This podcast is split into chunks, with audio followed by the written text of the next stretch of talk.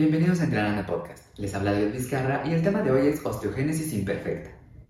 La osteogénesis imperfecta es un grupo de trastornos del tejido conectivo que generan anomalías esqueléticas caracterizadas por fragilidad y deformidades óseas, también llamada como enfermedad de los huesos de cristal o huesos frágiles. Es una enfermedad monogénica, resultado de una mutación de los genes que dirigen la síntesis y función del colágeno tipo 1 a nivel de sus dímeros COL1A1 y COL1A2, y en menor frecuencia producto de una incorrecta alineación del triplete dextrogirado, glicina, prolina, hidroxiprolina.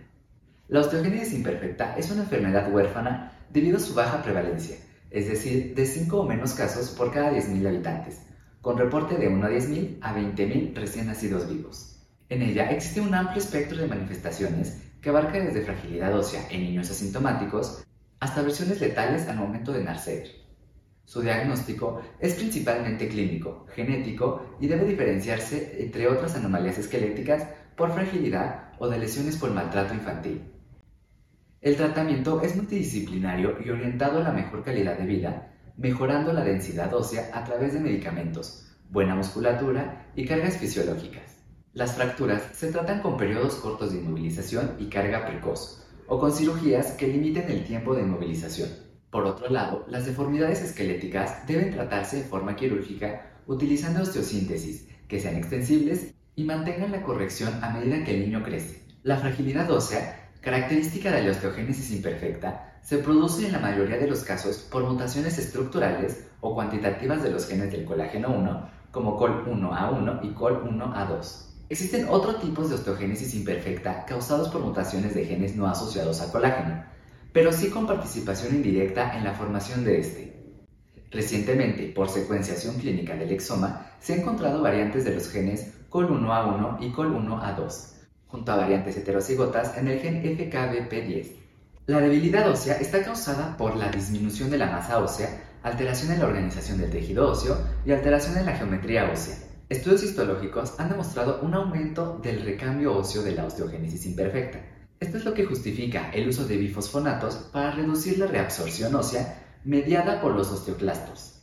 Su administración clínica reduce el dolor óseo y la incidencia de fracturas, aumentando la densidad ósea y el nivel de deambulación, con mínimos efectos colaterales.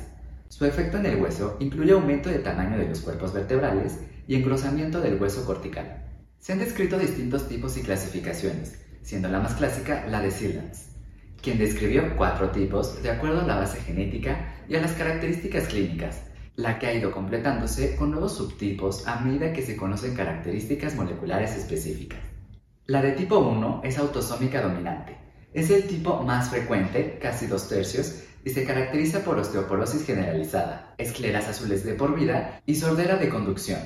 Es de intensidad leve, por lo que las fracturas son ocasionales y las deformidades escasas. De acuerdo a la existencia o no de dentinogénesis imperfecta, se subdivide en A y B. La de tipo 2 es la de mayor letalidad, es autosómica dominante, pero por mosaicismo puede dar hijos sanos. Su mortalidad perinatal es debido a la extrema fragilidad ósea, con fracturas de cráneo y tórax en el útero y durante el parto, acarreando complicaciones letales. La de tipo 3, autosómica dominante, es de severa fragilidad ósea con múltiples fracturas y deformidades, sus escleras azuladas se van haciendo más blancas hacia la adolescencia y una imagen característica de este tipo es la epífisis en popcorn. La de tipo 4 autosómica dominante es de severidad mayor que la de tipo 1 con escleras blancas. Su osteoporosis y fragilidad ósea son variables y de acuerdo a la detención de clasificación en A y B.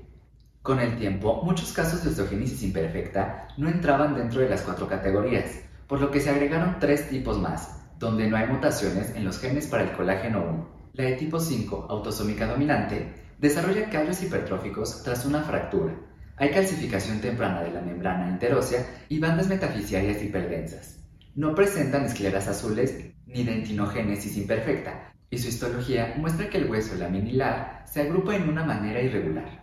La de tipo 6 hay un defecto de mineralización con fracturas frecuentes, comprensión vertebral y deformidad de huesos largos. Histológicamente hay abundante osteoide con ausencia de hipocalcemia, hipofastemia e hipovitaminosis D. La de tipo 7 es descrita en población nativa de Quebec, con acortamiento rizomélico en extremidades y coxa vara, similar al tipo 4, pero autosómica recesiva. Existen síndromes con fenotipos similares a osteogénesis imperfecta, en los cuales el defecto molecular no es el colágeno. En el síndrome de Brooke hay contractura congénita de rodillas, tobillos y pies, y en el síndrome de osteoporosis pseudoglioma hay disminución de masa ósea, fracturas, deformidad y alteraciones oculares. En el 2014 se describió una clasificación clínica según fenotipo, más simple de recordar que los que agrupa en cinco grupos. La patogenia no solo es dada por alteraciones no exclusivas del colágeno tipo 1, sino también de otras proteínas que generan síndromes muy similares. En la osteogénesis imperfecta tipo 1 hasta 4, la base de la enfermedad es una falla en la producción y organización del colágeno, debido a mutaciones de los genes del colágeno ubicados en los brazos largos del cromosoma 17 y 7 y en errores de transcripción de este.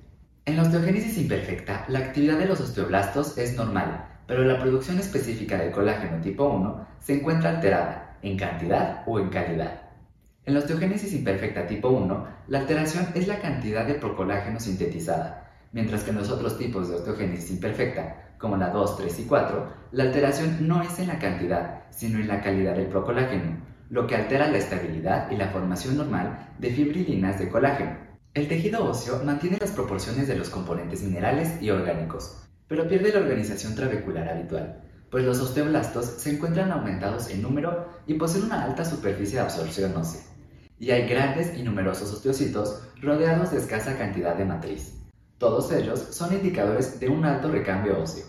Entre la variedad de manifestaciones clínicas en la osteogénesis imperfecta, Predominan las de tipo osteoarticular, fragilidad esquelética, múltiples fracturas a mínimos esfuerzos, fracturas producidas en el periodo fetal, pérdida de la audición, dentinogénesis imperfecta, escleróticas color gris azulado, talla baja, complicaciones neurológicas, respiratorias y cardiovasculares. A largo plazo pueden presentar artritis, escoliosis, talla baja, coexistencia con macrocefalia, invaginación basilar, hidrocefalia. En general, el diagnóstico de la enfermedad es clínico caracterizado por numerosas fracturas y deformidades secundarias a la fragilidad ósea, cuya presentación depende del tipo y subtipo de osteogénesis imperfecta. Los cuadros congénitos y severos se caracterizan por fracturas inútero y durante el parto, con complicaciones a nivel encefálico y pulmonar, generalmente fatales. Los cuadros leves y moderados se dan en la mayor parte de los pacientes y corresponden al tipo 1 de osteogénesis imperfecta, presentando pocas fracturas, deformidades y complicaciones, donde además la consolidación ósea no se encuentra alterada por lo que es similar a los pacientes sanos. La deformación de los huesos largos se da como consecuencia de las numerosas fracturas y de la tracción muscular que se produce, llegando a ser muy marcada en los casos más severos, y no tanto en pacientes con osteogénesis imperfecta leves. Los pacientes con osteogénesis imperfecta severa incluso poseen un retardo de crecimiento, encontrándose habitualmente bajo el percentil 30. Las deformidades óseas más comunes en esta patología son en fémur, que presenta antecurvatum y barro. El antecurvatum se da cuando en el plano lateral un segmento o fragmento distal se desplaza hacia atrás, contrario a si se desplaza hacia adelante. El fémur es el hueso con más frecuencia de fractura, presentando una deformidad encallado de pastor. Además, puede presentar coxa vara y protrusión acetabular. En la tibia presenta antecurvatum y valgo. En el húmero presenta angulado lateral. En el antebrazo hay mínima pronación y luxación de la cabeza del radio por acortamiento del cúbito. En la columna, del 80 al 90% de los pacientes con osteogénesis imperfecta severa presentan escolosis, con curvas de difícil manejo debido a las fracturas, osteoporosis e hiperlaxitud. En casos moderados, la escoliosis se presenta en el 40%. Y en la columna cervical se puede producir impresión basilar en cerca del 2% de los pacientes. Otras manifestaciones de la osteogénesis imperfecta son en los tejidos blandos, como laxitud ligamentosa aumentada, piel delgada y fragilidad capilar, problemas cardíacos por falla de válvulas, problemas pulmonares por mala mecánica y falla del tejido pulmonar. Hipoacusia desarrollada con mayor frecuencia después de la adolescencia, hipoacusia desarrollada con mayor frecuencia después de la adolescencia secundaria a autoesclerosis, alteraciones de tipo neurosensorial o ambas. También es común que estos pacientes presenten una fase característica, frente amplia con grandes huesos temporales y parietales, que genera un rostro triangular.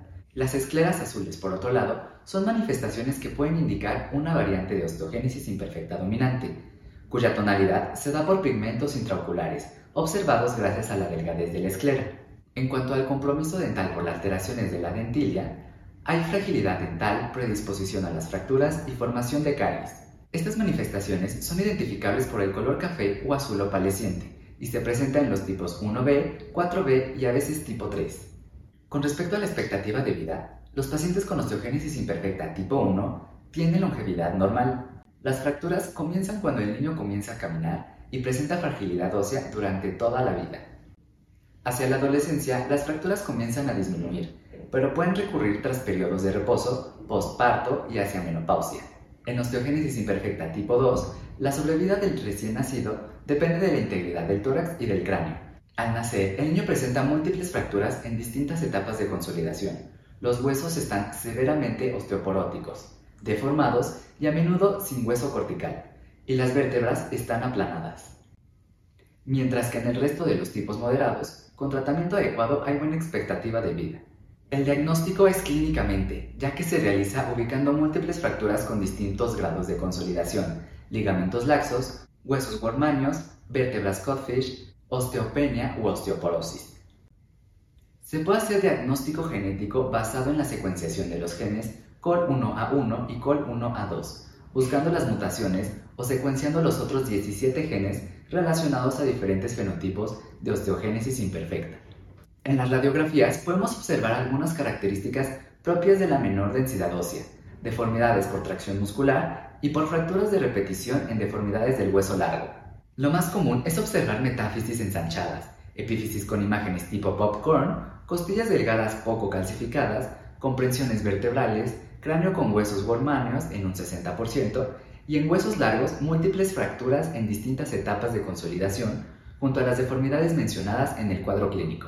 Hablando de diagnóstico diferencial, lo fundamental es identificar los distintos cuadros que presentan fragilidad ósea en la infancia, como la osteoporosis idiopática juvenil, algunas neoplasias de la adolescencia, como la leucemia, biotoxicosis, enfermedad de Cushing, entre otras, además de no olvidar el maltrato infantil.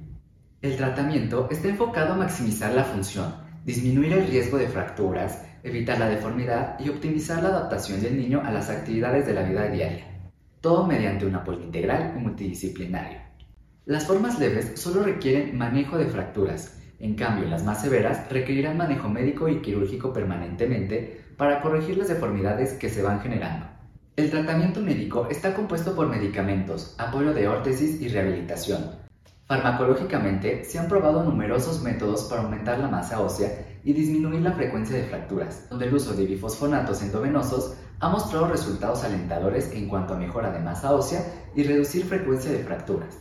Los bifosfonatos son análogos sintéticos del pirofosfato, que se unen a la hidroxiapatita en el hueso y son potentes inhibidores de la reabsorción ósea, medida por osteoclastos. Su uso en osteoporosis en adultos está bien documentado. Desde hace unos pocos años se ha iniciado su uso en niños. El pamidronato endovenoso es el más usado a intervalos de 4 a 6 meses siendo efectivo para formas severas de osteogénesis imperfecta. El alendronato en forma oral semanal también ha demostrado mejorar la densidad ósea. También se ha utilizado otros bifosfonatos nuevos como el celedronato y el risedronato. En el tratamiento ortopédico y quirúrgico tenemos a las fracturas. En general, las fracturas en pacientes con osteogénesis imperfectas leves se tratan igual que en el resto de la población, pero con periodos de inmovilización lo más cortos posibles, de manera de no producir fragilidad ósea por desuso. En huesos largos se puede utilizar clavos endomedulares, reduciendo la fractura y dando soporte para prevenir deformidades. Debe evitarse el uso de placas y tornillos, ya que la delgada cortical no es capaz de soportarlos. Para las deformidades, su tratamiento, en especial en huesos largos, es de vital importancia para prevenir más fracturas, alineándolos y dejándolos en condiciones mecánicas más favorables. La corrección se realiza mediante osteomías correctoras a varios niveles y se fijan mediante clavos estáticos como agujas de Kirchner, TENS o clavos de Roche, o mediante clavos telescópicos, siendo estos el tratamiento de elección en los niños, ya que tienen la ventaja de alargarse junto con el crecimiento del niño. La inmovilización postoperatoria debe ser lo más breve posible para prevenir osteoporosis. No se utiliza yeso pelvipedio a menos que las osteomías sean muy inestables. El hueso que con mayor frecuencia requiere de corrección es el fémur, seguido de la tibia, con menor frecuencia se realiza en extremidades superiores. Las complicaciones más frecuentes son migración del implante, fractura del implante y no telescopaje. Los resultados, al comparar los clavos telescópicos contra los clavos fijos, han demostrado una tasa de entre el 40 y 50% de reoperación para los fijos y entre un 20 y 40% para los telescópicos. Con respecto a las complicaciones, se reportan tasas de 50 y 72% respectivamente. En cuanto a la columna, el uso de corset no es útil en osteogénesis imperfecta, debido a que una caja torácica frágil no permite una transferencia efectiva de la presión del corset hacia la columna vertebral, y además la presión externa puede empeorar las deformidades del tórax. Las indicaciones quirúrgicas son escoliosis progresiva con curva mayor a 45 grados en formas leves de osteogénesis imperfecta y mayor de 30 a 35 grados en las formas severas. Debido a que en osteogénesis imperfecta tipo 3 y 4, el crecimiento del tronco es limitado.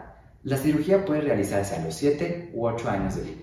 Es importante recordar el alto riesgo anestésico de los pacientes con osteogénesis imperfecta severa, debido a los problemas de vía aérea, enfermedad pulmonar restrictiva, impresión basilar, impresión basilar, intubación difícil, riesgo de fracturas durante las manipulaciones y un mayor riesgo de hipertermia maligna.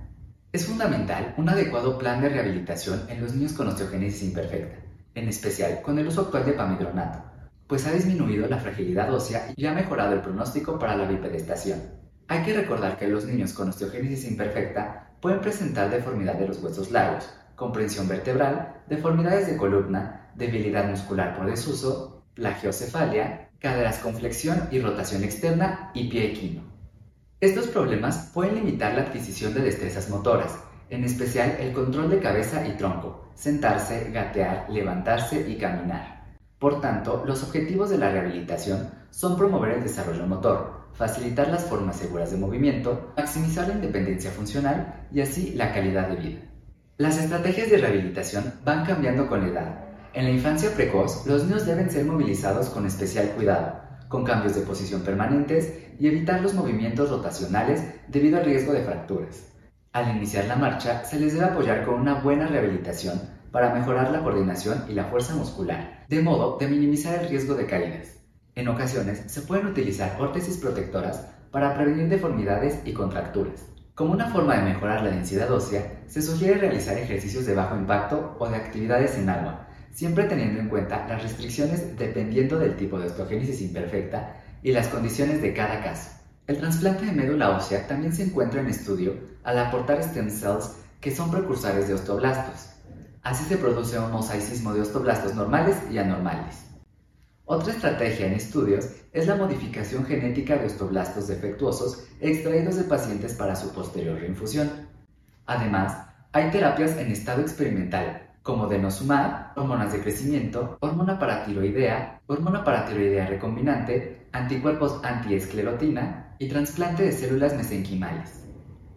Ante los avances significativos en el tratamiento y la patogenia de la osteogénesis imperfecta, junto a los nuevos tipos de osteogénesis imperfecta no colagenosa, hace del enfoque moderno uno multidisciplinario, que incluye tratamiento con bifosfonatos tempranamente, cirugías ortopédicas periódicas programadas y rehabilitación, esto ha mejorado la historia natural y la calidad de vida de los pacientes, mientras solo queda por desarrollar las terapias genéticas que serán la solución definitiva a esta enfermedad.